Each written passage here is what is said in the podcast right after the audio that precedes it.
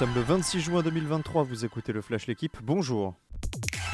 Les Bleus s'imposent mais devront encore patienter pour se qualifier. Victoire 1-0 de la France face à la Norvège hier soir dans le groupe D de 7 Euro Espoir. Après le succès inaugural face à l'Italie, les hommes de Sylvain Ripoll poursuivent leur sans faute, 6 points au compteur. Oui mais voilà, l'Italie a battu la Suisse 3-2 et ces deux équipes sont maintenant à 3 points et pourraient donc potentiellement revenir sur la France qui devra valider son billet mercredi face aux Suisses.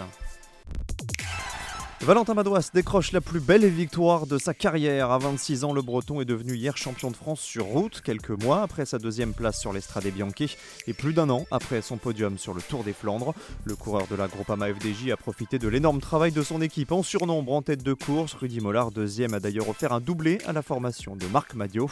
A noter qu'Evenepoel en Belgique et Pogacar en Slovénie ont aussi été sacrés champions nationaux.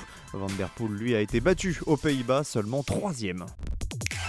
Déçu à Roland Garros, Carlos Alcaraz est déjà de retour au sommet. L'Espagnol a remporté hier au Queens le premier tournoi de sa carrière sur gazon. Il en profite pour reprendre sa place de numéro 1 mondial.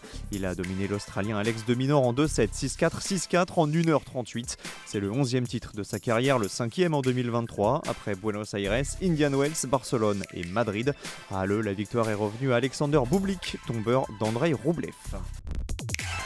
L'équipe de France féminine de basket a surmonté sa déception. Au lendemain de leur élimination aux portes de la finale de l'Euro, les Bleus ont décroché hier la médaille de bronze en battant la Hongrie. Le score est sans appel, 82-68. C'est la sixième médaille consécutive pour les Françaises dans la compétition. Le sacre lui est revenu à la Belgique, vainqueur de l'Espagne, 64 à 58. Merci d'avoir écouté le Flash L'équipe. Bonne journée.